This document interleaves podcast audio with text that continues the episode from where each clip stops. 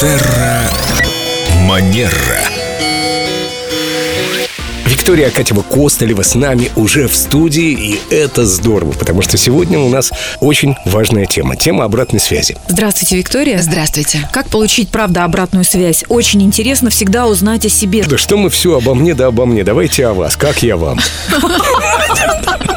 Ну вот здесь, э, когда мы спрашиваем и говорим о том, что мы хотели бы получить обратную связь, очень важно уметь ее принимать. Как правило, мы хотим о себе услышать что? Хорошее. Какие, какие мы замечательные, какие мы прекрасные, и обо всех наших положительных Да, мы сторонах. себя видим с короной на голове, а люди-то думают, такое лучше не спрашивать. Здесь как раз-таки место, где мы можем спотыкаться, скажем так, в коммуникации.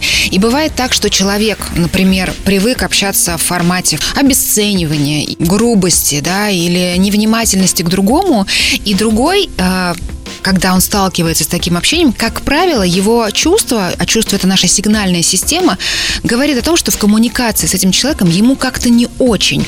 Но в силу того, что человек, который э, слышит это обращение, может быть, не решается сказать о том, что, слушай, когда ты говоришь, мне как-то неприятно, да, или когда ты вот так вот делаешь, мне обидно. Либо другой человек абсолютно не готов это воспринимать, мы не слышим эту обратную связь, она пропадает. И что происходит? Вместо того, чтобы этот момент прояснить и, может быть, что-то изменить в общении двух людей, один начинает отстраняться, а другой не понимает, что происходит. Отстраняется, принимает закрытые позы, опускает глаза. Избегает общения, в Да. конце концов, потому что он понимает, что с этим человеком я чувствую себя не так, как бы я хотел чувствовать. Еще агрессивно молчит в ответ. Бывает такое, да, бывает, потому что какие Мне слова очень могут нравится этот термин. Да, пассивная агрессия. Извините, я не агрессивно молчу. Нет, Семен, вы очень Ты позитивны. Извините, продолжайте.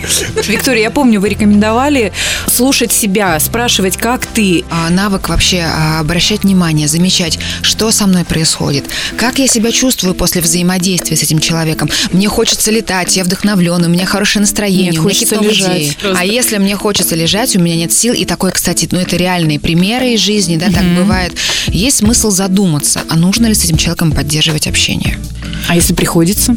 А вот если приходится, то искать варианты, как вы можете себя поддержать, и как вы можете себя восстанавливать, и как вы можете это общение сделать для себя, не знаю, минимизировать его, например. Менее токсичным. Да, но опять же, если человек так себя проявляет, и это его привычная манера жизни, либо обесценивать, либо как-то унижать, либо оскорблять, то ну, ему очень важно самому это заметить, ему важно это услышать, потому что иногда для таких людей абсолютное откровение, что ему кажется, я написал какой-то безобидный комментарий, а ему говорят, ну а зачем вы грубите, да, или зачем вы там, ну вот я, мне сейчас как неловко от этого стало. Ну, как идеально себя повести? Ты знаешь, когда ты так делаешь, а, мне неуютно. Ты знаешь, когда ты так говоришь, мне обидно. Когда ты так делаешь, мне становится грустно.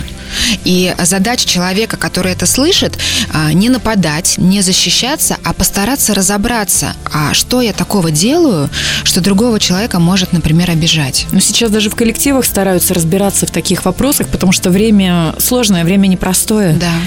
И людей нужно беречь. Людей нужно беречь. Очень позитивная концовка нашей программы. Согласна. Спасибо. Людей нужно беречь. Берегите друг друга.